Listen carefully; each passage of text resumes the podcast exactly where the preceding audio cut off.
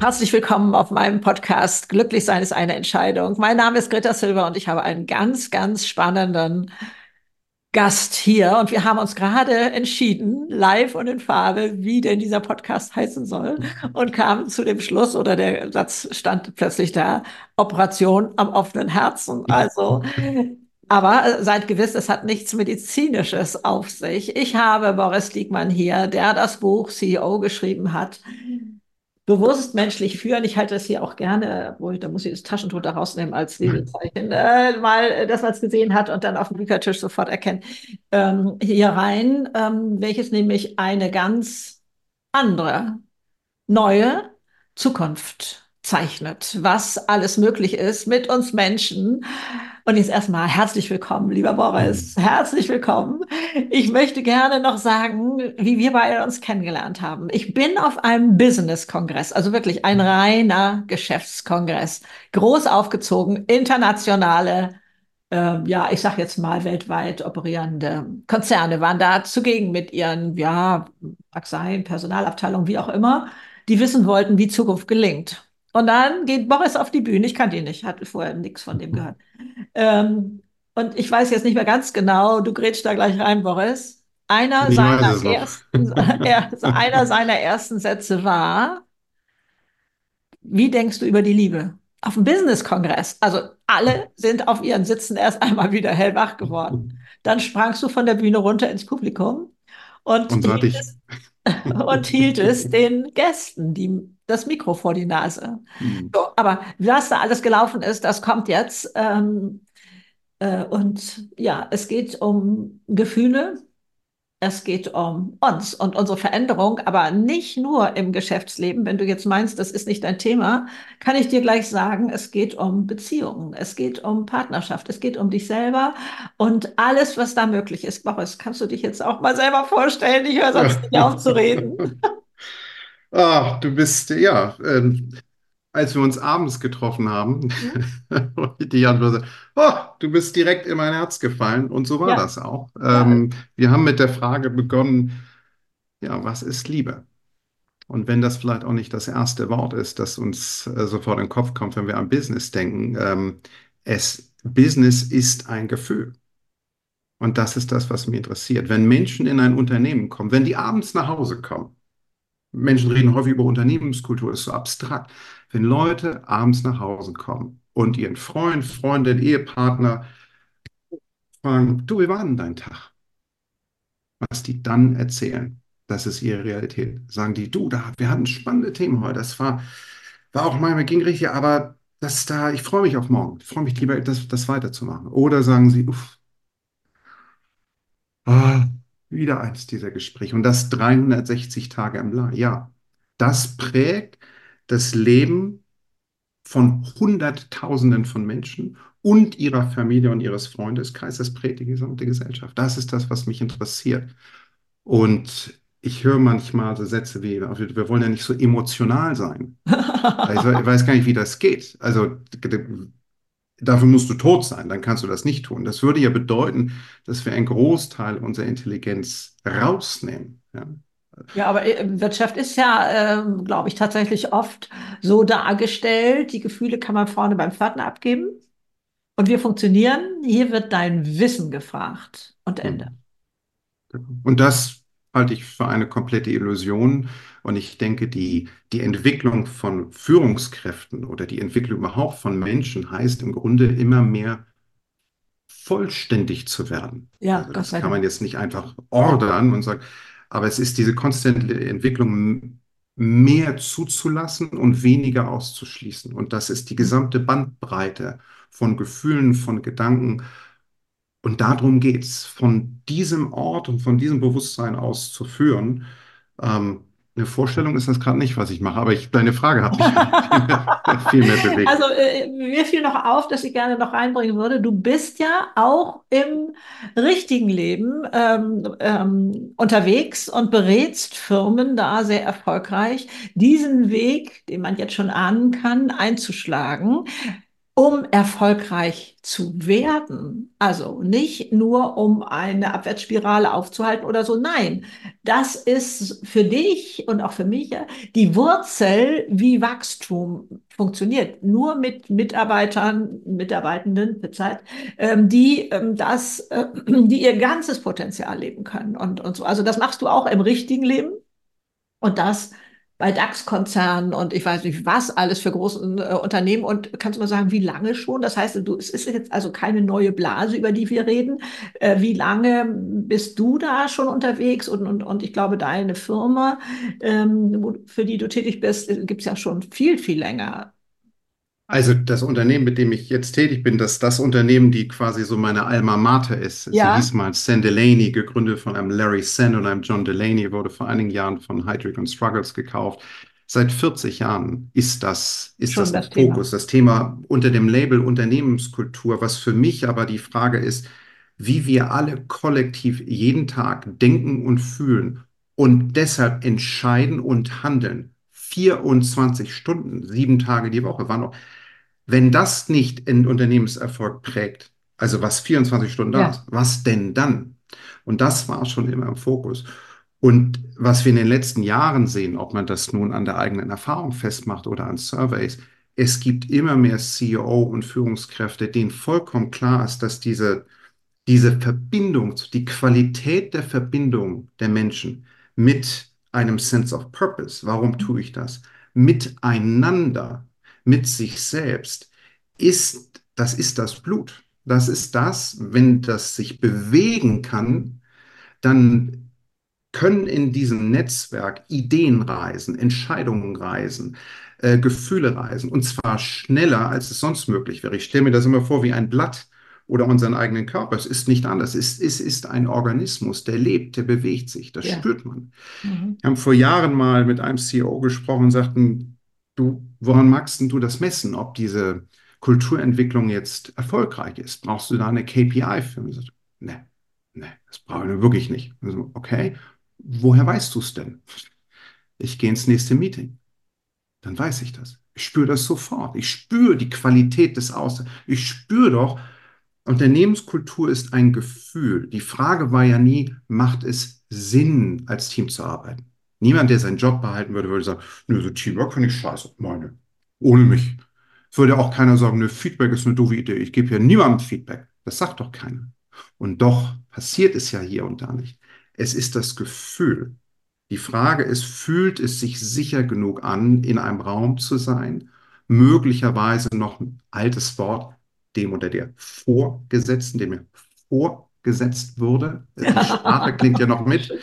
Ähm, neulich war ich mal bei einem Kunden, da sagte einer, ja, das ist ein guter Workshop für meine Untergebenen. Oh. Diese, diese ich sage, ups, das Wort gibt es noch. Mhm. so, und die Frage ist ja, fühlt sich das sicher genug an, alle möglichen Gespräche zu führen? Die, wo ich sage, ich habe hier einen Gedanken, der ist aber noch nicht, kann ich den mal teilen? Und erst durch das Sprechen entsteht etwas. Schwierige Gespräche zu führen. Wie eine gesunde Kultur ist für mich zum Beispiel keine, wo es keine Konflikte gäbe. Das ist eine ungesunde Kultur. Eine gesunde Kultur hat sehr wohl Konflikte. Sie werden nur gesünder und frühzeitiger angesprochen, wenn es noch geht und die Wunde noch nicht vernarbt ist.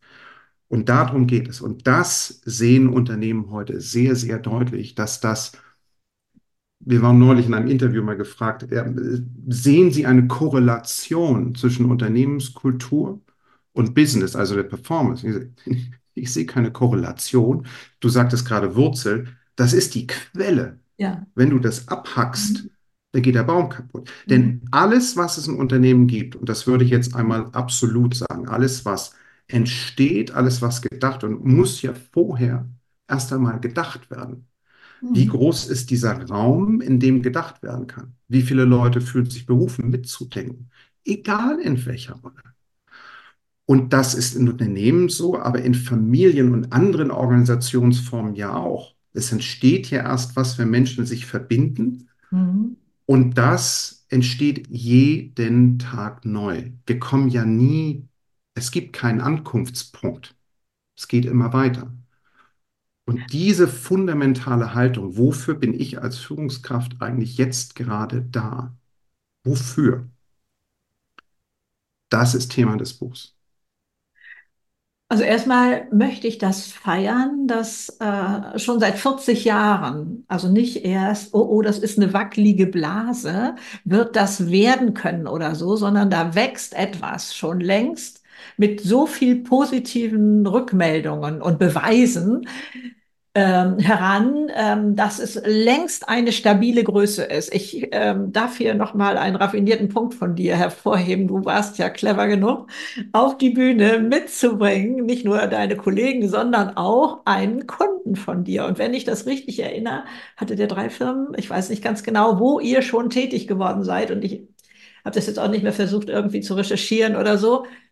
Der hat gesagt, nach wie kurzer Zeit, wobei du immer schon warnend den Zeigefinger erhebst, du hast es hier jetzt noch nicht gemacht, obwohl du weißt, was jetzt kommt, aber ähm, nach welch kurzer Zeit schon Aufwärtsbewegungen des nicht nur des Umsatzes, sondern des Gewinns des Unternehmens erkennbar waren. Wir reden hier nicht von wir müssen alle Mutter Teresa werden und singen, wir haben uns lieb oder so. Das ist überhaupt nicht der Fall. Überhaupt nicht. Es geht um glasklares Business äh, oder Beziehungen, aber wirklich, wie du auch gerade sagtest, Konflikte gehören dazu. Alles andere ist unter Teppich kehren. Das ist hier nicht der Fall, sondern es gibt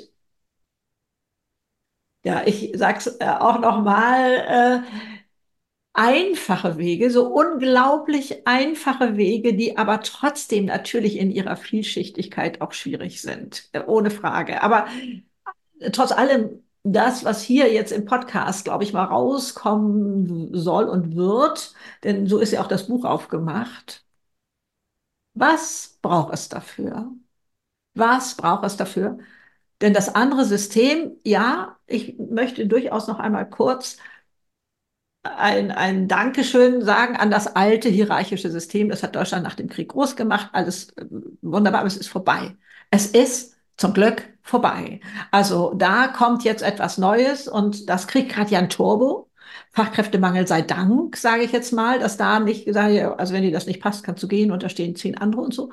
Ähm, da kommt eine neue Dynamik rein, aber äh, wir reden hier tatsächlich von ganz normalen Geschäftsleben ich gehe morgens in die Firma, ich erwarte dieses oder jenes oder auch nicht und, und, und so etwas. Das ist hier alles mal auf dem Tisch. Du hast schon gesagt, äh, wir, das, es ist keine Nebenbeigeschichte, sondern sie beeinflusst unser Leben ja so kolossal.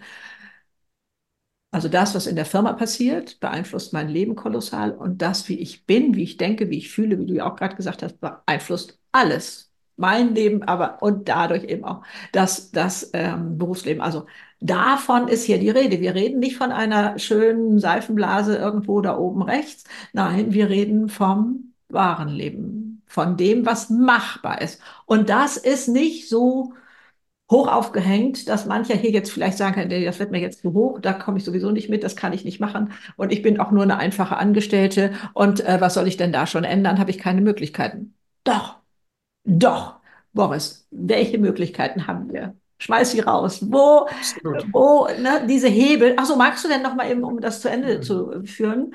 Dieser Kunde von euch, was hat er gesagt? Nach einem Jahr, nach drei Jahren waren schon ähm, äh, da ganz klar, war schon zu erkennen, was sich verändert und, und ähm, wie die positive Richtung geht? Das waren unsere lieben Reisebegleiter, Freunde, ich weiß nicht, wer wessen Reisebegleiter. Wir begleiten uns gegenseitig ja. äh, von Nevion in Österreich, ein großer führender Schaumstofffabrikant. Und ähm, für die ist das, seitdem wir unterwegs sind, bis heute ist das Thema jetzt unter die, sag mal, unter dem Label Unternehmenskultur. Da geht es im Alltag aber darum, wie ich führe und gemeinsam mit anderen bin. Der Schatten, den ich werfe, in dem Spirit, dass ich kann ja nicht keinen Schatten werfen. Jede Augenregung, wie ich bin, beeinflusst Menschen um mich herum. Ich fühle mich in der Gegenwart anderer Menschen anders. Das heißt, wir können alle wirken, absolut alle, natürlich in unterschiedlichen Rollen. Und das beginnt wirklich ab Tag 1. Ich erinnere mich an die ersten Workshops, wo Leute gehen ja in sowas häufig rein und sagen, oh, nee, jetzt machen wir mhm. so einen Workshop. Jetzt stellt sich da irgendein so Berater hin und erzählt mir, wie das Leben geht. Und dann salutieren wir einmal und sagen, ja, wir geloben Besserung, weil sie so etwas schon erlebt haben. Denn der grundsätzliche, ich würde mal sagen, Filter oder ein Fehlgedanke ist ja, wenn wir Verhaltensweisen sehen in Unternehmen, die wir jetzt im weitesten Sinne als nicht produktiv sehen, wie? Was höre ich? Ähm, Menschen sind nicht eigenverantwortlich genug oder arbeiten nicht genug als Team oder sprechen nicht oft und tun dieses und jenes und jenes nicht. Dann ist häufig über die letzten 20 Jahre Reflex gewesen. Der Grund dafür ist, die, denn mit mir ist ja alles in Ordnung, die verstehen das ja nicht. Es ist eine Frage des Verständnisses. Das ist der erste Denkfehler. Der zweite, weil das so ist, muss ich sie etwas lehren. Deshalb tue ich sie in eine Schulung oder gebe ihnen ein Buch und wenn sie das lesen, wird alles gut sein. Und wenn es dann immer noch nicht gut ist, dann liegt das nicht etwa an meinem Denkfehler, sondern daran, dass ich vielleicht noch mehr Druck machen muss. Dann muss ich das vielleicht noch ins Performance-Management-System reintun, noch das Gehalt hinten dranhängen. Das macht alles noch schlimmer. Ein vollkommen anderer Gedanke ist, sich daran zu erinnern, dass wir alle gesund geboren sind. Wir sind zwar alle durch das Leben gerüttelt worden, die Tassen sind zerbrochen, wieder zusammengeklebt und es sind einzigartige Gebilde daraus geworden. Da ist nur unglaublich viel Starkes da. Und Menschen sehnen sich danach, das überhaupt mit in die Arbeit bringen zu können. So, das heißt, ganz am Anfang sehe ich häufig Leute sagen, so, was machen wir denn da jetzt? Sehr häufig passiert es, dass schon mittags Leute sagen, vollkommen aus dem Häuschen, denn sagen, das, das ist so schön. Ich hätte gar nicht gedacht, dass das möglich ist. Die Gespräche, die wir führen. Und Wochen später sagen, ich weiß nicht, was da passiert ist. Und du musst mir das mal erklären, weil ab Tag eins ist etwas anders geworden. Und ich fragte, was ist denn anders geworden?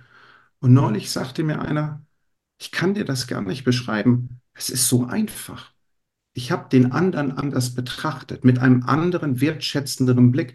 Der andere hat nicht sein Verhalten geändert. Das ist ja quasi der Klassiker. Ja, ja, ja. Auch, auch manchmal in Ehen. Also, das wird alles besser hier, wenn du dein Verhalten änderst. Ja. Ich warte. Eine Woche ist vorbei, ich warte immer noch.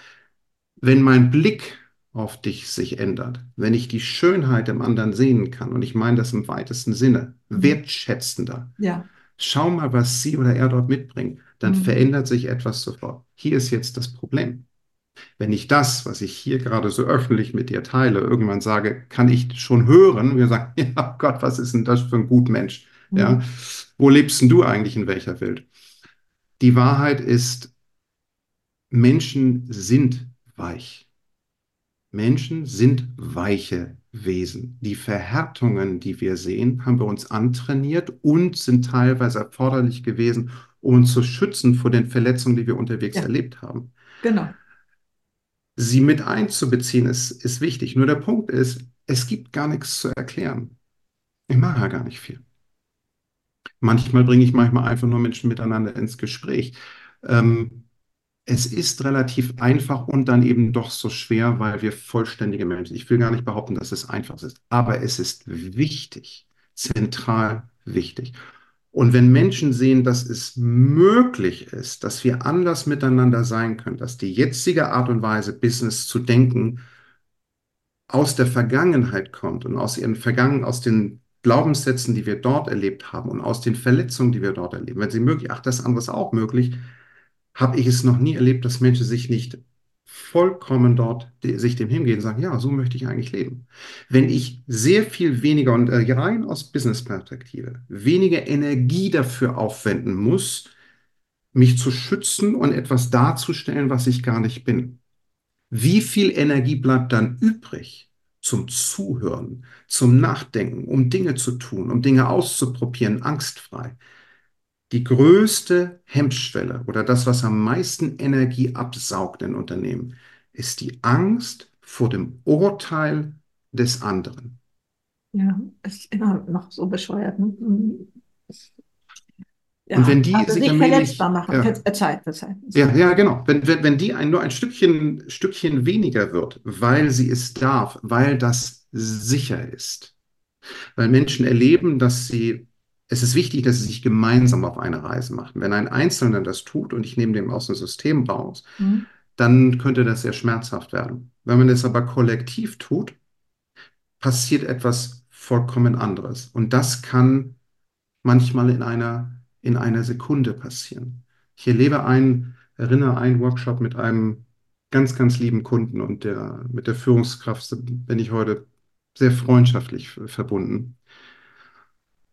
Er sagt heute im, im Rückblick, dass diese Zeit, und das hatte auch mit dem Buch zu tun, aber eingebettet in etwas, das Buch ist nur so wertvoll wie der Mensch, der es liest.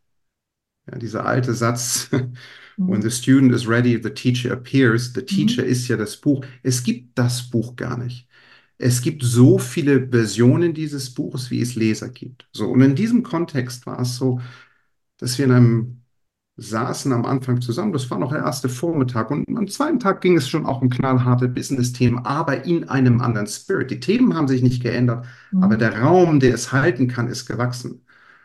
Und wir hatten eine ganz einfache Frage, eine ganz einfache Frage auf dem, auf dem, auf der Folie vorne. Eine davon war, was ist ein Moment des Schmerzes gewesen in deinem Leben? Eine Sache. Was mich so berührt hat, ist, ich sah ihn und ich sah, wie die Frage in ihn eindrang. Und alle haben das wahrgenommen, sofort. Wir sind ja schon ein paar Millionen Jahre da. Wir fühlen uns gegenseitig sofort. Und alle haben gesehen, er ist jetzt mit etwas in Verbindung, was er lange nicht mehr war. Und dann fing er an, das auszudrücken. Und das ist jetzt kein Softie. Das ist jetzt keiner, der sagt, so, ich kehre jetzt mein Innerstes nach außen. Ganz im Gegenteil. Er war nahbar und hat deshalb Kraft entfaltet. Dieser Moment bin vollkommen überzeugt, hat diese gesamte Reise und dieses gesamte Team in dem Moment geändert. Das war keine Übung, so jetzt machen wir mal was. Es wurde etwas zugelassen. Das hat allen anderen ermöglicht, das auch zu tun, ein Stückchen mehr Mensch zu werden. Und diese Energie stand zur Verfügung. Die Businessgespräche, die, wenn solch eine Nähe da ist, ein Verständnis, ein ein Wohlwollen, ein wohlwollender Blick. Ich will dein Wohl und ich weiß, dass du nicht morgen ausstehst, um mir das Leben schwer zu machen. Das magst du zwar hier und da tun, aber es ist nicht der Grund, warum du aufgestanden bist. Menschen werden sich immer auf die Füße treten. Das ist gar nicht das Problem. Es ist diese Fähigkeit, das Wohlwollen zu betrachten, zu verzeihen. Es ist ein konstantes Schwanken. Und das wurde dort immer mehr möglich.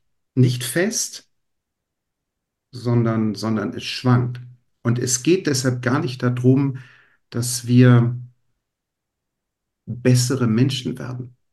Es geht darum, dass wir immer mehr vollkommen unvollkommen sind mit all unseren Unvollkommenheiten, wenn das existieren darf. Wenn ich ja. vielleicht eine Geschichte dort einfließen lasse, die ganz viel mit Unbedingt. dem Buch zu tun hat. Unbedingt. Es ist ja kein Zufall, dass der Paul Paul heißt. Es gab ganz viele und gibt immer noch ganz viele liebenswürdige Pauls in meinem Leben und es ist mhm. vielleicht auch eine Hommage an sie. Und der eine Paul ähm, ist deutlich älter als ich und er hat mir vor vielen, vielen, vielen Jahren, wir waren mal in Los Angeles, äh, in San Francisco in einem Baseballspiel und ich wusste gar nicht, wie mir geschah. Wir saßen dort und aßen unsere Pommes, unsere Garlic Fries. Ja. Und er ist deutlich kleiner als ich ähm, kommt aus, aus Hawaii, sieht ein bisschen aus wie Yoda, aber ganz lieb, sehr viel, sehr viel besser aus. Und wir aßen dort und er guckte mich an und sagte, mein lieber Boris, was hältst du davon, wenn, wenn wir uns einmal pro Monat unterhalten? Und guckte sich das Spiel weiter an. Ich glaube, erst viele Jahre später habe ich begriffen, dass er mir so ein Geschenk gegeben hat. Und seitdem, das ist, jetzt ist er leider etwas, etwas krank und wir sehen uns, hören uns weniger häufig, irgendwann erzählte er mir Folgendes. Dann sagte Mensch, ich erzählte ihm von einem Workshop, von einem Coaching-Gespräch, von, von einem Kunden und sagte, mein lieber Boris, ich glaube, ich habe dir noch gar nicht erzählt, dass ich mal, als ich so alt war wie du, dass ich Ingenieur war. Ah, nee, das hast du mir nicht erzählt. Warum erzählst du mir das? Und er sagt, naja, ich habe Raketen gebaut. Ich habe bei der NATO, bei der NASA gearbeitet und habe dort mitgewirkt. Hm, okay, und warum sagst du mir das? Naja, da gibt es was, was du wissen musst über Raketen. Und was wäre das? Naja, du, Boris, Raketen sind instabile Konstruktionen. Wieso ist denn das so? Naja, weil, du, ist ganz einfach. Die haben also einen Booster unten und der Schwerpunkt ist recht weit oben. Wenn man da also nichts tut, dann fliegen die hoch und dann kippen die um. Aber die erreichen ja leider häufig äh, bei, je nachdem, wofür sie verwendet werden, ihr Ziel. Und manchmal ist es schön, dass sie ihr Ziel erreichen. Wie geht denn das? Ach, das ist eigentlich ganz einfach. Da ist so ein Gyroskop drin, ein Beschleunigungsmesser. Der misst die gesamte Zeit, ist die Rakete auf Kurs oder ist sie nicht auf Kurs? Im laufenden Band. Die wackelt sich so und dann sagt, sendet es ein Signal am Computer und da sind viele kleine Düsen und die machen dann und so wackelt sich diese Rakete zum Ziel. Okay, und warum erzählst du mir das? Und er sagte, naja, weil ich glaube, Menschen und Teams und Organisationen sind genau so. Wir sind niemals auf Kurs. Nie. Wir wackeln uns zum Ziel. Was für ein schönes Bild. Die Wahl, die wir haben, ist, ob wir das Gyroskop sein wollen und wahrnehmen wollen, bin ich gerade auf Kurs oder nicht. Und wenn ich das wahrnehme, ich sage, guck mal, meine Worte sind gerade sehr hart. Ich bin gerade nicht neugierig. Ich höre dir gerade nicht zu. Und dann reagierte ich so wie du und sagte, was für eine schöne Metapher. Stell dir mal vor, wir würden so reingehen und uns diese Last nehmen. Wir müssen richtig führen. Es gibt so viele Bücher über das richtig führen. Wie wäre es denn, wenn wir es einfach wahrnehmen? Und dann sagt er, Boris Morel, da fehlt noch was. Sagte, das Gyroskop beurteilt nicht, weder ob du auf Kurs bist oder nicht auf Kurs. Es lässt es dich nur wissen. Und mein Wunsch ist, dass das Buch hilft, einfach mit geschärften Linsen nach innen durch die Welt zu gehen. Also, welche Energie kreiere ich gerade, wenn ich hier reingehe? Dient sie der Sache oder nicht? Und wenn ich das gerade nicht vermag, was kann ich tun? Vielleicht bin ich einfach nur leise. Vielleicht sage ich, wisst ihr was? Ich bin gerade nicht so gut drauf. Ich kann das gerade nicht. Könnt ihr das bitte mit einpreisen? Ich bin gerade nicht hier in Bestform allein das Unbesprechbare besprechbar zu machen, im Business-Kontext, direkt im Meeting, ist häufig ein Gamechanger. Also ich hoffe, dass das Buch einen Beitrag dazu leistet, dass wir Raketen sein können und uns nicht dafür verurteilen, dass wir wackeln, sondern dass wir das Wackeln annehmen und bewusst wackeln. Also ich finde das Bild äh, wirklich unglaublich schön. Äh, und äh, jetzt müssen wir natürlich sagen, wer Paul ist. Wie kommst du denn auf Paul? Paul hat äh, eine tragende Rolle in dem Buch. Eigentlich gibt es nur zwei Personen in dem Buch, die sich ja. unterhalten über Themen, über Probleme aus der Geschäftswelt, jedenfalls am Anfang. Und wo ist wo es dann diesen zweiten Blick von Paul gibt. Ist das so richtig mhm. definiert? Der sagt, ja, man könnte es aber auch hier und da. Und ich habe neulich, hatte ich auch mal so eine Situation. Und da änderte sich das, als dieser Aspekt zum Beispiel da noch reinkam. Ist das richtig formuliert, Boris? Du, es ist ja, es ist eine Weise, es zu formulieren. und äh, jetzt deine, jetzt deine Weise. Naja, wer die, ist Paul der, in dem Buch? Der Hintergrund war, dass ich mich irgendwann fragte, also durch, es ist sehr stark durch meinen Beruf und die letzten 20 Jahre geprägt. Und eine Sache, die mir immer deutlicher geworden ist, die Tür zu jeglicher, ich will es gar nicht Veränderung nennen, weil es bedeutet, als wenn irgendetwas schlecht wäre. Ich würde mal sagen, Wachstum. zu jeglicher Entwicklung, zu jeglicher ja. Evolution geht hier durch, mhm. nicht durch den Kopf. Der, der Intellekt ist so ein bisschen wie der Regierungssprecher oder die Regierungssprecherin. Der oder die muss rechtfertigen, was hier schon lange entschieden wurde. Und das sind also, wohlfeile Worte. Für die Menschen, die dich nicht sehen, also du zeigst dann immer auf dein Herz. Äh, ja. Haben wir das entschieden und nicht da oben. Also Stimmt, wir sind ja auch in einem Podcast.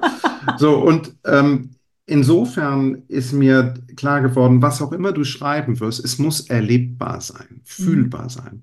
Und eine Art und Weise, dass wir etwas fühlen, ist in der Präsenz mit jemand anders wirklich in ein liebevolles Gespräch zu kommen, einen Begleiter zu haben. Denn es macht nun mal einen himmelweiten Unterschied, ob ich mit einem Stuhl spreche oder ob ich mit dir spreche. Ja, klar. Ja, du bist Raum und ich bin Raum für dich und so entsteht ein Dialog. Wir sind äh, Resonanzkörper, um ein anderes Wort mal oh, zu ja. bedienen.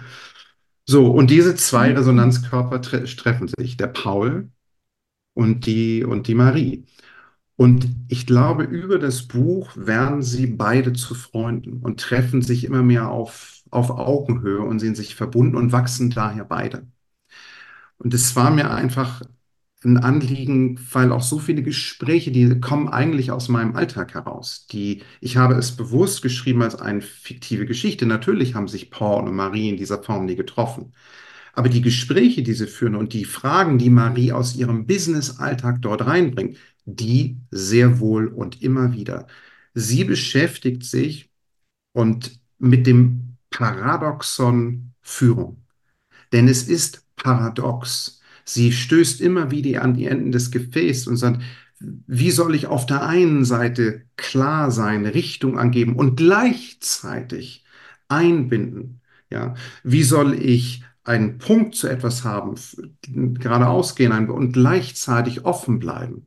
Wie kann ich Entscheidungen fällen und gleichzeitig neugierig bleiben? Also sie stößt daran und Paul lädt sie im Grunde ein, dieses Paradoxon um Himmels Willen nicht aufzulösen, sondern es noch weiter zu umarmen.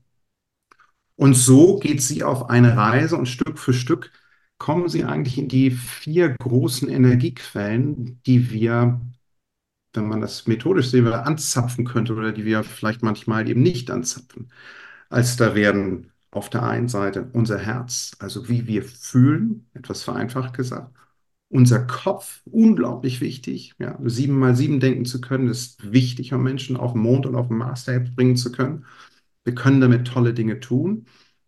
Ähm, unser Körper, indem wir das hier nun täglich machen. Dieses Ding macht eben was mit uns. Es ist ein fantastisches Werkzeug, das jenseits einer Intelligenz ist, die wir uns überhaupt vorstellen können. Hier sind Millionen Jahre Klugheit und Weisheit drin. Ähm, und unsere Seele, unser Spirit, unsere Bedeutung, wie auch immer, welcher Gemeinschaft mich auch immer anhöre, aber wir alle wissen, ähm, dass diese Sache endlich ist und dass dann noch dass wir uns mit irgendetwas verbunden fühlen wollen, in welcher Form auch, auch immer. Und im Grunde weiten die, die beiden das Gefäß, in dem Marie führt. Es geht gar nicht darum, ihre Verhaltensweisen zu ändern ihr irgendein tolles Werkzeug zu geben. Das Erste, was Paul ihr sagt, ist, ich will dir nicht beibringen, wie du kochst. Du musst deine eigenen Rezepte machen, mit deinen eigenen Ingredients, deinen eigenen Zutaten machen. Aber worüber wir sprechen können, ist, was die universellen Prinzipien sind, wenn du so willst, das menschliche Betriebssystem, das wir alle gemeinsam haben. Denn eine Sache kann es ja immer wieder Gewissheit geben, das stimmt ja auch für dich und mich in diesem Moment. 99,99 Prozent zu, zu diesem Maß sind wir aus den gleichen Dingen gemacht. Mhm. Die Wahrscheinlichkeit, dass du fühlen kannst, was ich fühle, ist sehr, sehr, sehr groß, selbst wenn du das nicht bewusst ist. So, und diese universellen Prinzipien, wenn ich die sehen kann, dann kann ich mich als Führungskraft entscheiden, ob ich da, mich dagegen stemme, also gegen die Natur gehe, oder mit dem Fluss gehe. Ich habe da so eine Idee, wer gewinnen wird, wenn ich mich gegen die Natur stelle. ja, ähm, der, äh, gibt es für dich ein, eine Schlüsselbezeichnung über allem, was man machen kann und sollte, um da Ruhe in den Karton zu kriegen, ähm, möchtest du gerne von dir hören. Ich glaube, alles beginnt überhaupt erstmal mit Wahrnehmen. Einfach nur wahrnehmen. Denn erst wenn ich etwas wahrnehmen kann, kann ich überhaupt erst entscheiden. Deshalb Was? beginnen die Beine, erzähl, erzähl, da kommt noch ein nee, Gedanke bei dir was nicht wahrnehmen, hier oben vom Kopf her erfassen, äh, mit einbeziehen, sondern wenn ich das äh, ja. richtig sehe, äh, äh, mit dem Herzen geht. Und da, also für mich ist diese Überschrift über allem, aber bitte gerne korrigieren. Nee, Herz ich sehe das genauso wie du. Herz auf offen schalten. Herz ja. auf offen schalten kann ich tatsächlich mit dem Verstand bei mir anknipsen also angeregt eben durch dein Buch. Ich war ja so on fire von deiner ersten englischen Version. Ähm, und ähm, das, das, ich dachte, das kann ich, das kann ich. Und das kam erstmal einfach nur über den Verstand, dass ich sagte, nee, der hat hier nicht die Hauptansage. Hm. Ähm, und oder da sitzen kann man ja auch sagen, was würde, äh, mein Herz jetzt entscheiden. Ich habe das früher in meinem anderen Businessleben, also im früheren Leben sozusagen, habe ich, äh, wie würde die Liebe jetzt entscheiden? Also so war ich auch unterwegs. Äh, und dann, obwohl ich glaubte, es alles schon durchkalkuliert zu haben, sprich alle Eventualitäten, äh, da ich war ja selbstständig und musste dann verhandeln mit meinen Auftraggebern. Und es kamen neue Versionen hinzu. Und da gibt es nicht einen Sieger, sondern zwei Gewinner. Ähm, und, und nicht dieses hier klein beigeben und jetzt gucken wir mal, kleinster gemeinsamer Nenner, das hört sich schon wieder nach so einem Gemauschel an. Nein, beide gewinnen. Und, und also da drin das Wachstum zu sehen und das erstmal für möglich zu halten, das mag ja in vielen Köpfen schon mal die erste Schwierigkeit sein. Also ähm, deswegen bin ich immer so ein großer Freund davon, und das kannst du ja, wie kein anderer in meinen Augen, du hast die Freiheit, über diese Themen so zu reden, weil du die anderen genauso im Kalkül hast, siehst, sie als wertvoll erachtest. Hast du es am Anfang schon gesagt, hier wird nicht eine Seite schlecht gemacht und jetzt hier, sondern plötzlich entsteht da ein, ein Frieden für alles. Es darf eben alles da sein. Und, ähm, und für mich fängt dieser Neustart, nennen wir ihn so, an mit Herz auf offen schalten. Da, weil das so unglaublich viel verändert. Ob das im Familienkonflikt ist, äh, um, um da einfach auch diese normal menschliche Ebene da ähm, auch ins Privatleben zu tragen, oder ob es eben in der Business-Konferenz ist. Und äh, du weißt ja, ich habe ja äh, bei manchen Sachen dann einfach schon meine Version dazugepackt hm. und habe gesagt, das steht in dem Buch, was ja gar nicht der Fall war, wie du mir ja dann auch klar machtest, dieses, ähm, weil das so logisch aufgebaut ist, dass für mich da äh, so viel in, für mein Leben schon wieder sichtbar wurde, was ja auch noch alles, wie du am Eingang sagtest, es gibt nicht ein Buch, es gibt so viele verschiedene Versionen, wie es Leser gibt. Ne? Und, und äh, so war das ja bei mir dann eben auch. Und, oder ist es immer noch. Aber einmal kann, möchte ich natürlich klar sagen, als Autor hast du da einen Zauber reingebracht, ähm, der einen von den Puschen haut oder aus den Puschen heißt es, glaube ich, ähm, weil ähm, es ist klar ein, ein Businessbuch. Jede Führungskraft sollte es gelesen haben. Aber ich war ja auch der Meinung, das muss jeder Partner gelesen haben, das muss jeder Lehrer meiner Kinder gelesen haben und, und so etwas, dieses Wohlwollende, diese andere Blickrichtung äh, aus dem Rationalen raus. Denn ich meine, wie sehr begrenzen wir uns, wenn wir nur in dieser anderen Ebene sind. Ne? Also ähm, ich getraue mich jetzt gerade mal eine Prozentzahl. Ich war bei 40, die fand ich gerade schon so zu viel. Hm. also äh, für, in der Balance her, sag ich mal, also unter Freunden 30 Prozent würde ich jetzt nochmal dem Verstand äh, im Businessleben, äh, den wir ganz klar brauchen oder halt, geben. Mhm. Aber wie du sagtest, äh, die Quelle oder Wurzel, egal wie wir das nennen, da mhm. spielt die Musik, da ist der Zauber, da ist der, das wo wir in den Flow kommen. Da ist das, wo, wo ähm, Dinge entstehen können, die so viel größer sind als das, was der Verstand da kann. Und das in Kombination ja. ist für mich also wirklich sowas von toll. Und ähm, äh, da bin ich dir auch wirklich so von Herzen dankbar, äh, dass du das in, ich sage jetzt auch manchmal, dass du dich getraust, dass du dich mhm. getraust, das mal ganz klar als Fakt in die Businesswelt zu stellen. Für dich ist es schon so selbstverständlich, weil du schon so lange unterwegs bist und dann auch noch auf eine 40-jährige Kultur da schauen kannst hinter mhm. dir.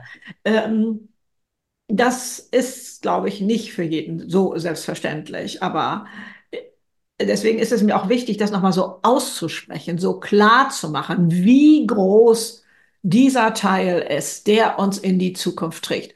Und das ist ja Gott sei Dank der Fall. Also äh, ich bin deswegen auch so unglaublich froh, dass äh, das Bundesministerium für Arbeit diese ganzen Fälle ja sammelt und jetzt am äh, 26. Februar da ähm, diese Sachen vorstellt und, und oder vorgestellt hat, wann immer man diesen jetzt hört, äh, wo schon längst bewiesen ist, es funktioniert. Wir reden nicht hier über nice to have. Wir reden nicht über, ähm, naja, das muss sich erst bewähren oder wir müssen mal Mhm. gucken. Nee, hat sich schon bewährt. Wir können den Fuß draufstellen.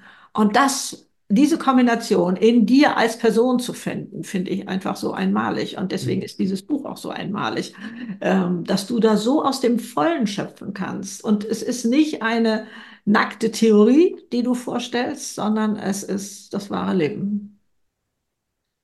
Reda, du sprichst mir aus dem Herzen und ich würde Das es fast an einigen Stellen noch deutlicher sagen. Du, ähm, denn es ist ja beides wahr. Auf der einen Seite sehe ich, was möglich ist und gleichzeitig in Unternehmen sehen wir alles. Es ist eine gemanagte Gesellschaft. Ja, das bedeutet, in Unternehmen finden wir alle Arten von Menschen in allen Altersgruppen, in allen Evolutionsstufen, in allen Glaubensrichtungen oder nicht. Es ist, es ist alles da.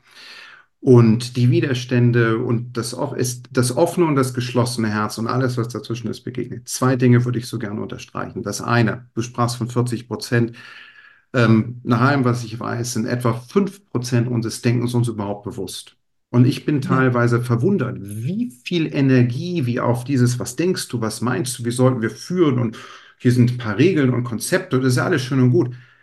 Äh, das sind 95 Prozent, die warten auf. Wollen wir uns nicht lieber mit denen mal auseinandersetzen? Das gesamte Ding hier, wir tun ja fast so, als wenn das hier nur ein Transportkanister wäre Ja, für diese 5 äh, Prozent. Ganz ehrlich gesagt, das können wir uns gar nicht leisten. Wir können es uns nicht leisten. Es braucht Räume, in denen wir, in denen Intuition, Probieren, äh, komische Gedanken sein dürfen, in denen ähm, ich sag, in denen Debatte sein kann, Streit in seiner positivsten Form. Hm. Das gilt es jeden Tag neu zu üben. Und um auf das erste einzugehen, die fundamentale erste Feststellung, die dabei meines Erachtens hilft, bevor ich auch Herzen auf offen stelle, wie du das gesagt hast, ich mag deine, ich mag deine Formulierung, ist erstmal festzustellen, dass es jeden von uns, dich und mich und jeden, der hier zuhört, in mindestens zwei Versionen gibt in einem offenen Herzstand Mhm. und in einem geschlossenen Herzstand. Dass es Absolut. diese zwei Zustände überhaupt erstmal gibt und alles dazwischen. Der zweite, festzustellen, dass je nachdem, in welchem Zustand ich bin, ich die Welt, das sind meistens Menschen und Entscheidungen und E-Mails vor mir, anders betrachte und mir andere Ressourcen zur Verfügung stehen, um damit umzugehen. Wenn ich das überhaupt mal wahrnehmen kann, dann wird die nächste logische Frage und ein, eine Reise mit vielen Anfängen und ohne Ende, sich bei jedem Gespräch zu fragen, was kann ich jetzt noch tun, damit ich in einem etwas geöffneteren Herzstand bin und anderen dabei auch helfe? Und wie kann ich den Schaden reduzieren, wenn ich es mal nicht bin? Denn auch ich bin dort sehr häufig nicht. Mhm. Wenn ich das wahrnehmen kann, dann wird mein Herzstand wie in so einem Auto zu einem konstanten Messinstrument und meine eigentliche Richtschnur als Führungskraft, weil ich weiß, dass alles daraus entspringt. Und das hört ja in der Familie nicht auf. Wenn meine Tochter, die jetzt in, ähm, jeder, der Kinder hat, kann sich das vorstellen und jeder, der ein Kind getroffen hat, kann sich das auch vorstellen, die ist jetzt elf. Ja, natürlich gehen hier mal die Türen etwas lauter zu. Die Frage, die ich mir, wenn ich bei, bei Sinnen bin, bei allen Sinnen, ist das jetzt der richtige Zeitpunkt, dort reinzugehen? Ist mein Herzstand offen genug, um für sie überhaupt ein Gefäß zu sein? Denn wenn sich zwei Menschen mit geschlossenem Herzstand begegnen, kann ich ungefähr prophezeien, und wir haben es alle erlebt, was dabei passiert. Und umgekehrt, wir sind alle schon in sehr harten Situationen gewesen, die einen Tag später nicht mehr so hart erscheinen. Ja. Und auf einmal Worte oder Blicke möglich sind, die uns vorher unmöglich erschienen. Das sind diese zwei Zustände. Und dort fließt entweder Energie oder nicht. Denn das, was zwischen uns beiden passiert, und das gilt im Business jede Sekunde, eigentlich entsteht dauernd ein Energieaustausch. Meine Energie reibt sich ab. Jeder, ich frage manchmal im Workshop, wer von euch kennt Leute, die Energie in den Raum bringen? Und dann melden sich ganz viele. Ja, ja, ich frage ich mal, wer kennt Menschen, die Energie in den Raum bringen, wenn sie den Raum verlassen? Und er so, ja, die kenne ich auch. Und sagt, das sind aber nicht die Menschen, das sind Menschen, die in einem geschlossenen Herzstand in diesem Moment sind und ich zähle mich auch dazu. Sich das äh, bewusst zu machen, dass man immer beides ist, ist klar, äh, finde ich unglaublich hilfreich. Ich habe aber neulich, ich glaube, es war René Braun, ich bin immer nicht ganz sicher, die gesagt hat, bei ihrem Partner würden äh, sie ähm, Zahlen austauschen. Ich bin gerade hier, ich habe nur 40 Energie, äh, also 40 Prozent. Ja, habe ich auch gesehen. Hast du auch gesehen, ja, ne? Ja, ja. Und ja. Äh, wie viel bringst du ein? Und sie sagte, also ja, ich lasse das jetzt, glaube ich, im Moment mal, äh, denn ich habe auch nur, ähm, äh, was weiß ich, 20 Energie, äh, 20 Prozent Energie zu liefern oder so. Also das durchaus zu kommunizieren, in welchem Stand man da gerade ist. Ne? Und ähm, wobei ich ähm, glaube tatsächlich, deine elfjährige Tochter würde verstehen, wenn du sagst, ähm, Schatz, ich habe gerade nur 30 Prozent Energie zu liefern. Ich kann dir in der Situation, glaube ich, gar nicht so richtig helfen und beistehen. Äh, verzeih, äh, wir machen das morgen oder so. Äh, also, 100 Prozent. Und ne? so wird es besprechbar. Nicht? Diese, Ja. diese einfache Sprache ja, bildet Brücken, um uns in schwierigen Momenten zu, zu, zu begegnen. Ja. also ich weiß ja, wie man sich, ich mache es jetzt auch schon selber nach, ich verschränke vorne meine äh, Arme vor der Brust, wie man manchmal in Meetings setzt, mit welchen Gedanken, hoffentlich hört er bald auf zu labern, äh, und äh, der hätte sich auch mal die Schuhe putzen können oder irgendwie sowas, und glaubt aber, keine Energie beizutragen, man sei neutral. Nein, ist man nicht. Ist man nicht. Und das ändert so viel, wenn man sich da reinsetzt und das Herz auf offen schaltet und sagt, ich, ja. ich möchte. Reda, ich bin, ja, hm. erzähl weiter. Ne, ne, nee, das ist du, es ist hier, du bist dran, ich, ich bin eigentlich nur zum Zuhören hier sozusagen, aber ähm, dieses äh, sich bewusst werden, ich habe ja bei mir in der Küche schon ewig, also jahrelang, einen Zettel hängen, der heißt, äh, bitte übernimm die Verantwortung für die Energie, die du hier in das Haus trägst. Ähm, denn das ist ja bei Familienhaus, äh, wie sich das gehört. Ne? Man latscht hier rein mit der Energie, die man jetzt so gerade hat und dann aber mal zu gucken, oh, was möchte ich denn eigentlich dazu beitragen und was Mhm. würde ich mir denn wünschen, äh, was ähm, hier entstehen soll oder so. Wenn man das mal im Fokus hat, dann ist das kein so großer Kraftaufwand, wie sich das vielleicht anhört, sondern also es ist, ja, statt nach rechts rumzugehen, gehe ich vielleicht ein bisschen mehr nach links oder so. Das, also ich empfinde das jedenfalls so, dass das jetzt nicht, oh, jetzt muss ich Klimmzüge machen und jetzt muss ich hier den Strahlemann machen, ob mir, wohl mir gar nicht danach ist. Das ist damit nicht gemeint. Dieses Wohlwollen daran gehen und, und eben auch mal äh, zu sagen, oh Mensch, ich glaube, ich bin da heute nicht ganz so stabil oder so. Äh, Ich brauche noch eine halbe Stunde oder so. Also das zu formulieren äh, hilft hier enorm. Oder ähm, ich hoffe, ich äh, darf das sagen. Also ähm, ich hatte mal angemerkt, also waren dann auch Enkelkinder krank und es äh, ging über längere Zeit, dass ich sagte, oh Mensch, Leute, ich habe Mühe, die Energie hier im Haus noch zu halten. Hier hängen so viele durch. Und dann kriegte ich als Antwort, Mami, du ahnst nicht, wie schön es ist, nach Hause zu kommen zu dir und abhängen zu können hier, weil keiner wird hier untergehen. Du hast das alles im Blick. Das ist unglaublich schön. Das hat mir tatsächlich geholfen, da auch anders mit umzugehen und, und auch das Schöne in, in diesem äh, ja, Null-Energie-Ding zu sehen und äh, äh, ja, es ist alles Energie und deswegen nennst du ja auch dein Buch CEO, Chief Energy Officer. Und äh, bewusst menschlich führen ist der Untertitel. Und du hast in meinen Augen auf unvergleichliche Art und Weise ein ähm, ich wollte erst Konzept sagen, das ist aber nicht das richtige Wort, Ideen in den Raum gestellt, Möglichkeiten in den Raum gestellt, die sich auch schon bewiesen haben. Das ist auch an, in den Gesprächen, die wir da belauschen dürfen in deinem Buch, äh, erkennbar. Und ähm, mal wird uns dieses genau passend erscheinen und mal, äh, und mal jenes. Also es ist nicht mache erstens, zweitens, drittens, ähm, und so eine Gebrauchsanweisung, sondern ist äh, für mich jedenfalls so viel leichter anzunehmen und zu spiegeln, weil es ein Gespräch zwischen, wie du sagst, später sind Ja. sie befreundet, am Anfang sind es Kollegen äh, oder fast Kollegen sozusagen äh, und äh, mit ganz unterschiedlichen Bereichen, aus denen die kommen ähm, wo die das mal so durchsprechen und sich bereichert fühlen, dann wieder auseinandergehen und dann sich wieder treffen und später dann eben auch mal privat treffen. Ne? Also Genau diese.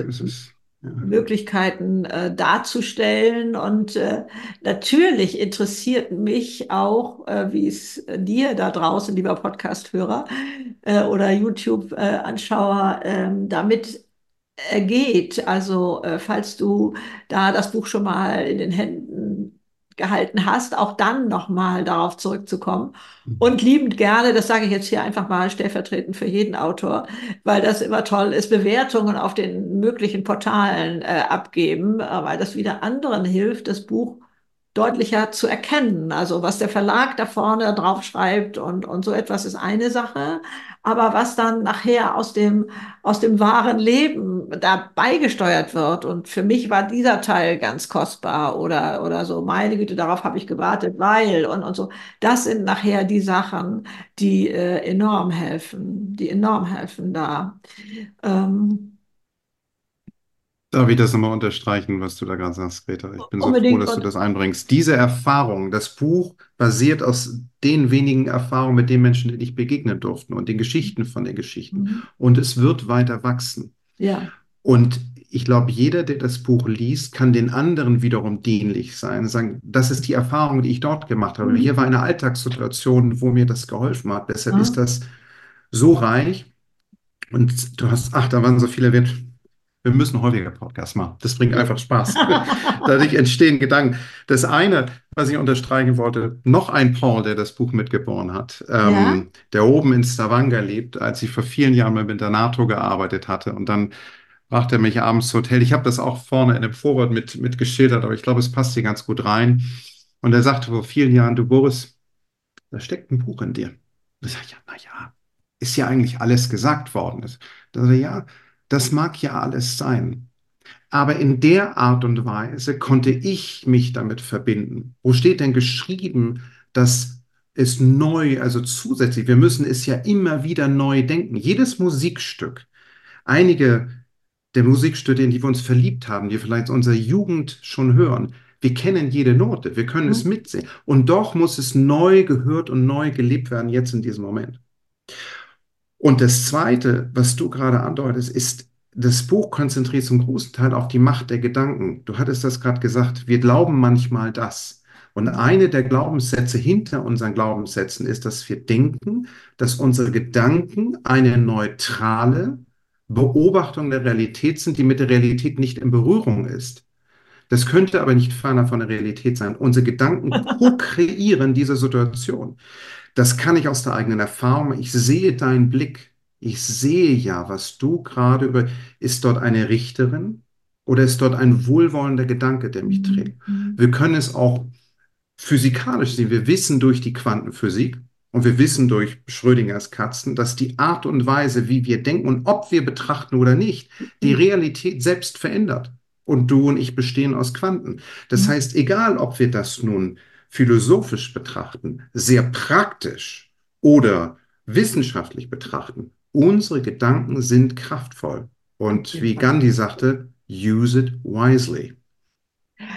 Also äh, das war ja für mich eine so ähm, unglaubliche Erkenntnis, dass da oben äh, letztendlich die Weichen gestellt werden. Und dann hatte ich das ja ähm, erstmal auf der gedanklichen Schiene und Gedanken lösen die Handlung aus und da gibt es ja schon ganz wundervolle Abhandlungen davon. Aber ich durfte auch erleben, äh, nachdem wir also ähm, uns drei Jahre vergeblich äh, bemüht hatten, äh, dass ein Baby in unser Leben kommt, hatten wir uns damit befasst, ähm, können wir ein adoptiertes Kind genauso lieben wie unser eigenes? Und das haben wir beide so aus vollem Herzen mit Ja beantwortet. Und im nächsten Monat war ich schwanger. Was glaubst du, was mit mir passiert ist? Klar habe ich mich über die Schwangerschaft gefreut, ganz ohne Frage. Aber mir war so messerscharf klar, habe ich mit meinen Gedanken körperliche Abläufe verändert. Also Mhm. nicht nur Handlungen, sondern körperliche Abläufe. Das war ja, also für mich, also hat es mich ja ähm, schon mal sehr wach gemacht. Und mir war klar, das, was da oben läuft, möchte ich bestimmen. Ich bin nicht hilflos meinen Gedanken ausgeliefert, denn äh, die erscheinen ja da manchmal, ohne dass ich die gerufen habe, wo ich mich frage, wo kommt denn das jetzt her oder so. Aber sie zu beobachten und zu fragen, hilft das mir jetzt? Hilft es dieser Situation? Und dieses ganze Spektrum, ähm, also heute komme ich mir deutlich schneller auf die Schliche, was da oben los ist, als das früher war. Da habe ich schon stundenlang drauf rumgekaut und bin im Kreis gelaufen. Das geht jetzt schneller. Das ist sicherlich Übung oder Wachsamkeit, Achtsamkeit und, und so etwas alles. Aber da den Hebel zu erkennen für so viel, ich habe mir ein Riesenschild gemalt, das konnte kein, mein Drucker gar nicht ausdrucken, Gedankendisziplin hing bei mir über den Schreibtisch, wo jeder fragte, was soll das denn? Ich will nicht das denken, was da oben in meinem Kopf los ist. Und ich bestimme die Richtung. Und ähm, da eben nicht dieser Beobachter zu sein. Ich mag das Wort Achtsamkeit durchaus und es hat eine wunderschöne, warme Qualität, aber dafür könnte ich im Sessel sitzen für Achtsamkeit. Und ich möchte da noch zwei Sachen dazu packen und zwar ist das Handeln und Zielvorgabe, so wie ich reite die Welle ganz vorne. Durch Körperbewegung kann ich Richtung bestimmen. Ich kann gar nicht äh, surfen, um das gleich mal klarzustellen, ja.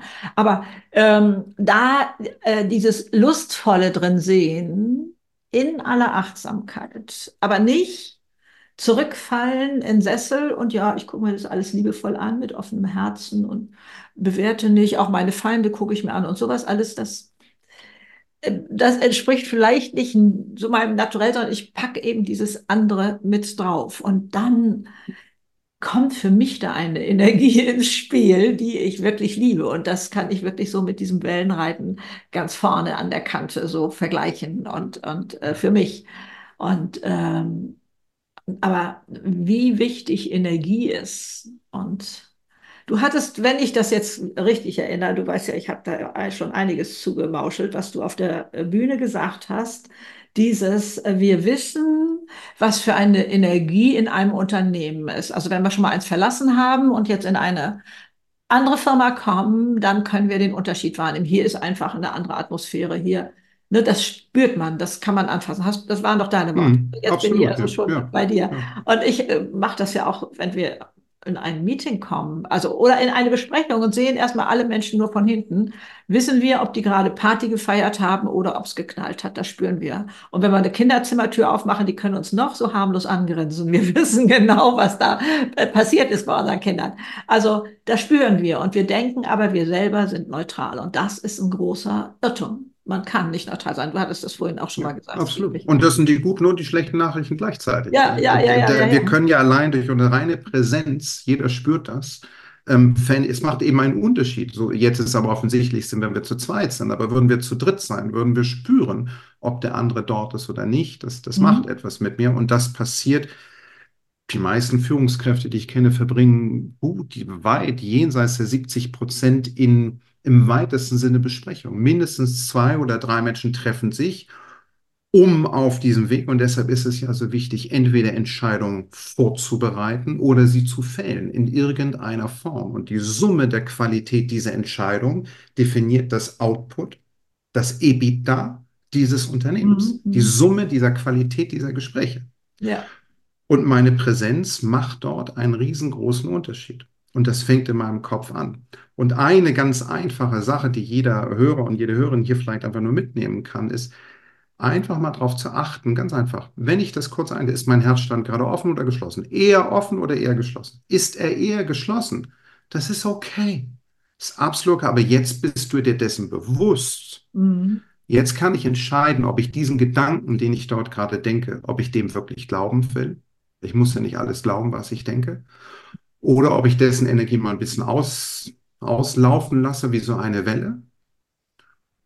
Oder wenn ich einem offenen Herzstand bin, sagen, glaub dem ruhig, was dein Kopf da gerade quasselt, weil da mehr gerade am Werke ist. So, das ist ein erster Gedanke. Und das zweite, wenn ich denn weiß, dass meine Gedanken eine Wirkung haben, wenn ich noch in einem Zustand bin, wo ich etwas bewirken kann und ich in einem Gespräch gehen kann, das hat mir zum Beispiel in Coaching-Gesprächen ist das etwas, wenn ich mir etwas Stille nehme, äh, vorab ein bisschen meditiere, um überhaupt erstmal vollkommen präsent zu werden für den anderen, sage ich mir häufig sehr regelmäßig, ich bin hier und verfügbar.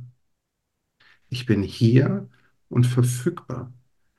Das reicht aus. Das ist das größte Geschenk, was ich dem anderen geben kann. Er braucht nicht meine Meinung, meinen Rat. Das will er oder sie vielleicht auch. Aber erstmal gehe ich davon aus, dass ja alles da ist. Ich bin hier und, und verfügbar. Sehr schöner Satz, sehr schöner Satz. Mhm. Ich hatte vor Jahren mal, ich hatte eine Zeit, in der ich in Dubai arbeiten durfte und dort hatte ich ein wunderschönes Gespräch mit einer Führungskraft, die ich sehr schätze und sie berichtete mir von folgendem Ereignis. Natürlich fliegen in Meetings auch mal die Fetzen und das kann doch nicht wahr sein. Wir sind irritiert, wir sind wütend. All das passiert und nichts davon ist schlecht. Es ist nur ein riesengroßer Unterschied, ob ich wütend bin oder ob ich mir dessen bewusst bin, dass ich wütend bin. Mhm. Das ist Himmel und Nacht. Und sie erzählte, und wir sprachen Wochen vorher in einem der Workshops über, diesen, über diese fundamentale Haltung, positive Absichten anzunehmen. Das bedeutet ja. nicht, dass wir alle immer Gutes im Schilde führen. Das Gespräch will ich gar nicht führen. Aber dass zu 99 Prozent, wie ich vorhin sagte, Menschen ja nicht morgens aufstehen und sagen, wie könnte ich heute dem Boris das Leben schwierig machen? Das passiert ja nicht. So. Und dann reiben wir uns und so. Und sie sagte, ich war in diesem, diesem Gespräch und das spiegelt sich in dem Buch auch wieder. Und äh, mein Kollege berichtete etwas zu einem Thema und da drin kam auch unsere Abteilung vor und sagte am Anfang, ich dachte, ich höre nicht richtig sagt er da? Das kann doch nicht wahr sein. Und ihr Kopf fing an und reagierte. Da ist etwas reingekommen in den Kopf durch die Ohren, es ging ins Herz, es hat Bumm gemacht, es verschließt sich. Das kreiert in einem geschlossenen Zustand, denke ich, andere Dinge und vermehrt als in einem anderen. Dieses Ding redet ja.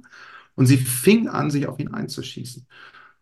Und dann guckte sie in ihr Notizbuch und sie sah diesen kleinen Bulletpunkt gute Absichten annehmen. Die Frage ist nicht, ob das stimmt, sondern was wird möglich, wenn ich diesen Gedanken zulasse.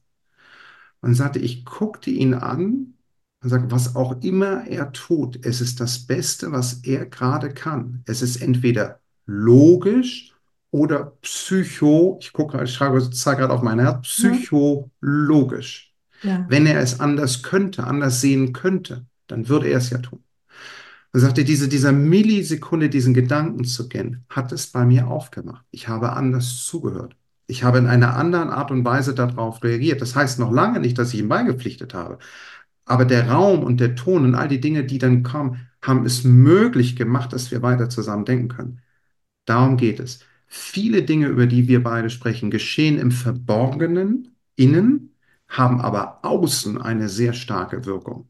Mhm. Und jeder kennt das aus der eigenen Erfahrung. Ich, ich fühle mich, ich traue es mich nicht, diesem Menschen nahe zu kommen, weil ich sein Urteil spüre, körperlich. Und meine Amygdala, die mich hier schützen will, sagt, achte darauf, welche Worte du wählst. Und insofern bringe ich nur einen Teil von mir in dieses Meeting. Und das, und das schließt sich der Kreis, können wir uns in der Wirtschaft heutzutage nicht mehr erlauben. Es ich ist zu Dank komplex.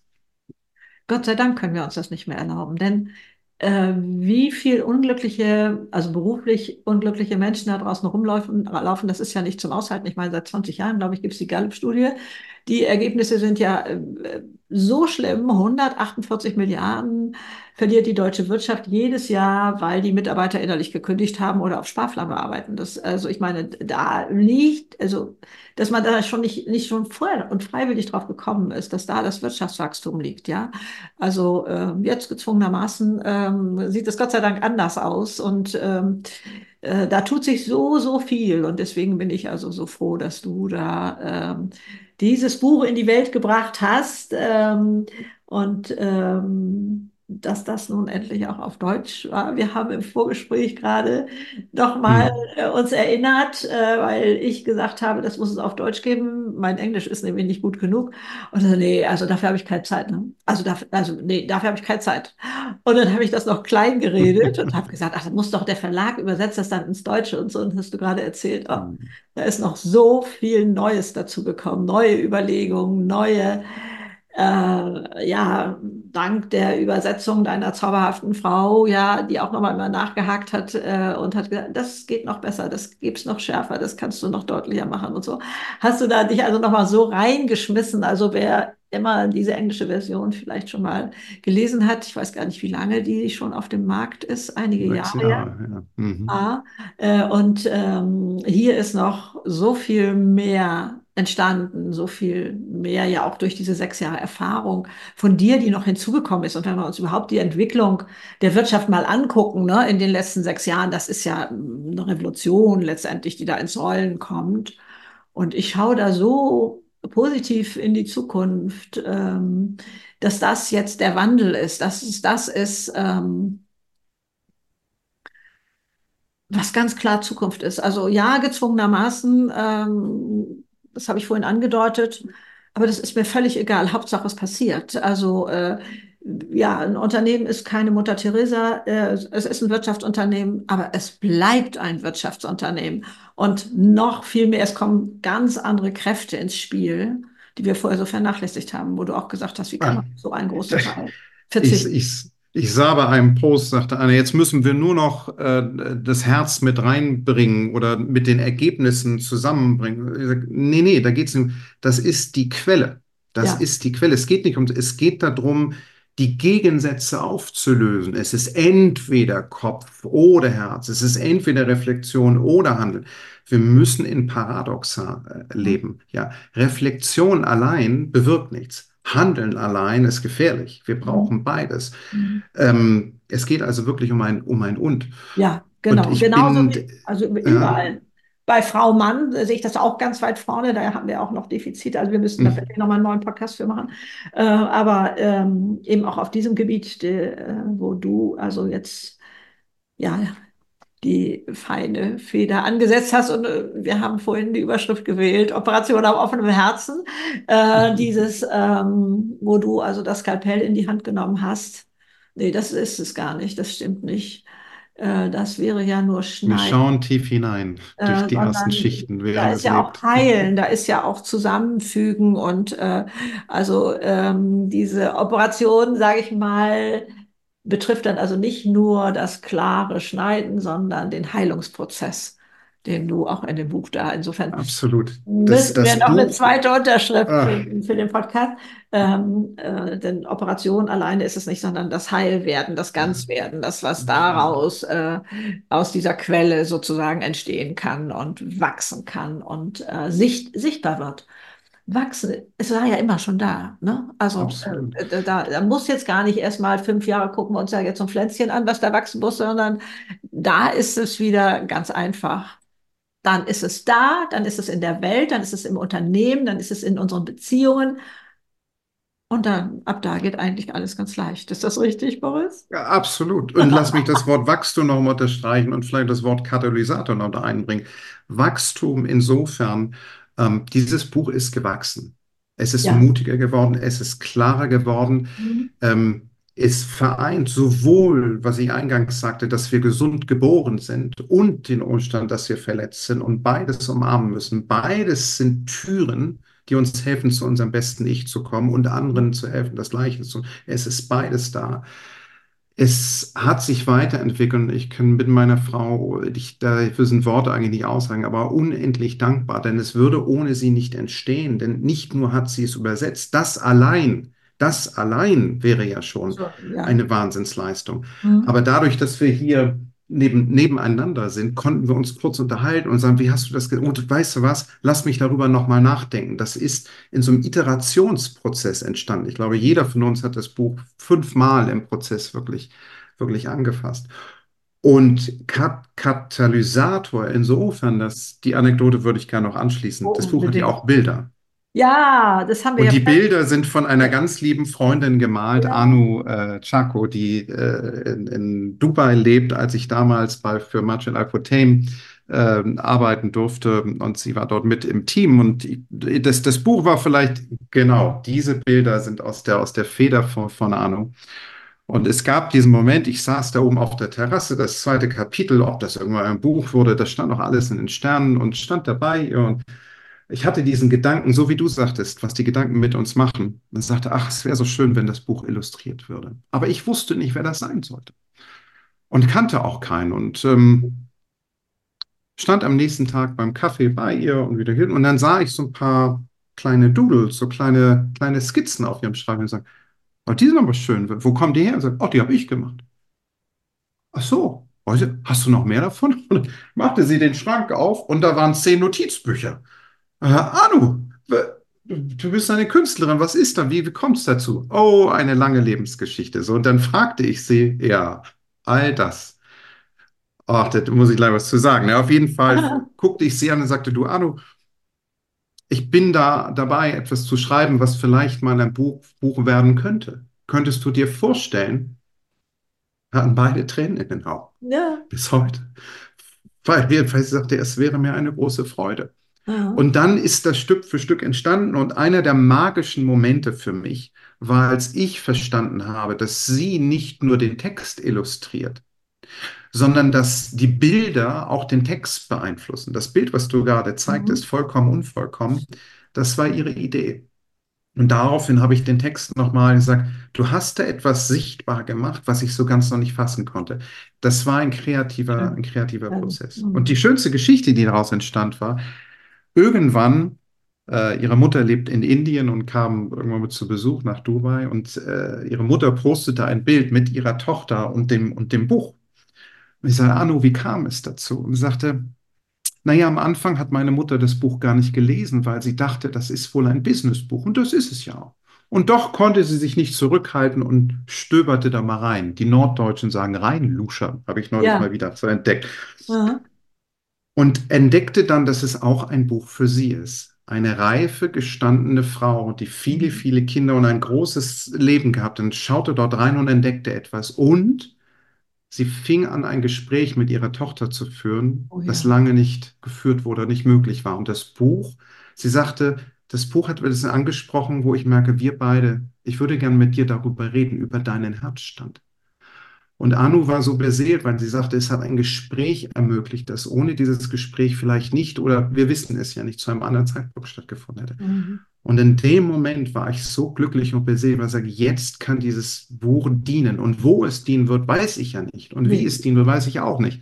Aber das hat mich sehr glücklich gemacht. Allerdings, allerdings, das darfst du auch wirklich sein. Und äh, das äh, ist für mich schon so in Stein gemeißelt, dass das sehr vielen Menschen dienen wird, weil wir noch nicht da angekommen sind. Also äh, vielleicht in 10, 15 Jahren braucht man solche Bücher vielleicht nicht mehr, weil es dann schon Allgemeingut ist. Das mag, äh, das ist durchaus meine Hoffnung. Aber jetzt, zu diesem Zeitpunkt, ist das das Buch, was man selber gelesen haben sollte? Ist das das Buch, was man auch mal diskret dem Chef auf den Tisch, Tisch legen kann, ganz ohne Frage. Aber ähm, oder auch mit seinen Eltern ins Gespräch kommt äh, wieder oder mit Personen, wo es ein bisschen hakelig ist und nur über den Verstand läuft, vielleicht. Wie auch immer. Nur ist schon wieder eine Bewertung, muss gar nicht sein, denn beides gehört zusammen, haben wir gerade gesagt, sondern aber ein bisschen sehr einseitig in mhm. unserer eigenen Bewertung läuft. Und da anders mit umzugehen. Also Boris, ich danke dir von Herzen. Äh, möchte natürlich auch gerne das Schlusswort dir überlassen, wenn es überhaupt jetzt das Schlusswort zum richtigen Zeitpunkt ist. Ich glaube, wir könnten noch recht lange äh, uns darüber austauschen, weil da so viel drinsteckt in dem Buch. Und weil es mich so glücklich macht, äh, dass das die Zukunft ist. Das macht mich unglaublich froh, nicht nur für meine Enkelkinder und Kinder, sondern auch für mich.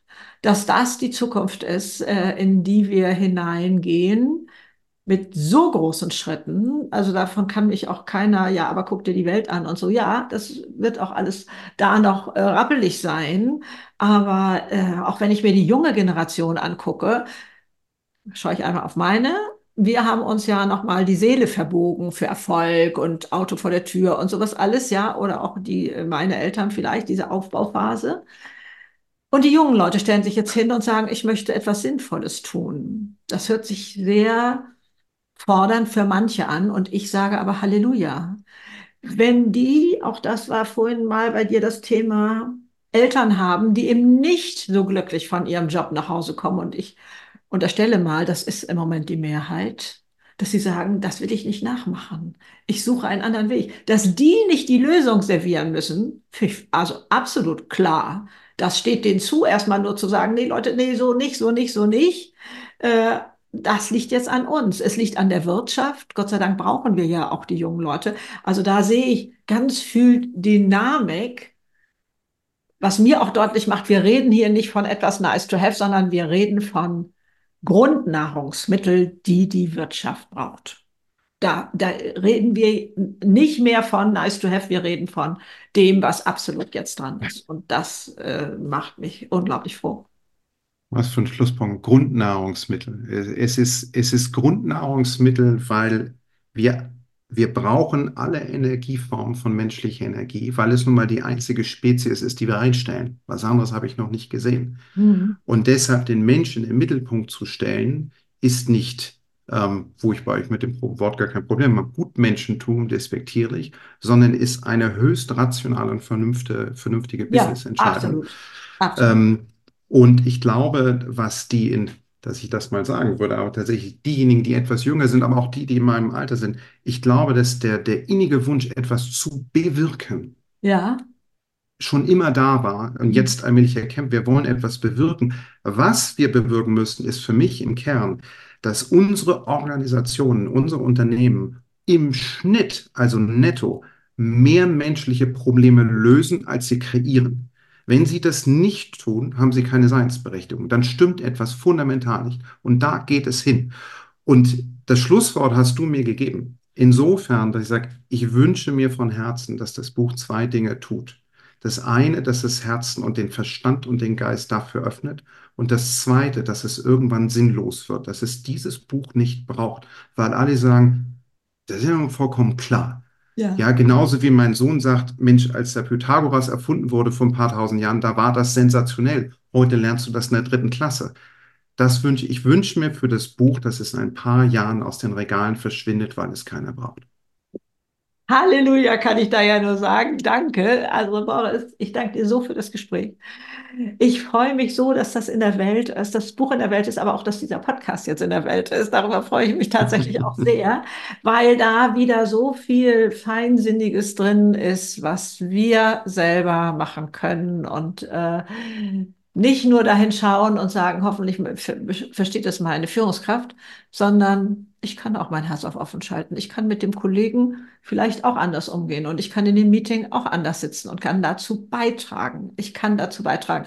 Und wenn ich was nicht aushalten kann, dann ist das immer Hilflosigkeit, sage ich, sondern du gibst uns etwas an die Hand, wo wir handeln können mit dem Verstand, mit dem Herzen, mit uns kompletto. Alles Liebe dir wir müssen ja irgendwann auch noch mal in Realität zusammensitzen. Wir machen das tatsächlich immer. Du wohnst am anderen Ende von Deutschland. Äh, ich werde eine Ausrede finden, zu dir zu kommen. ich freue mich schon jetzt darauf. Alles Liebe dir. Tschüss.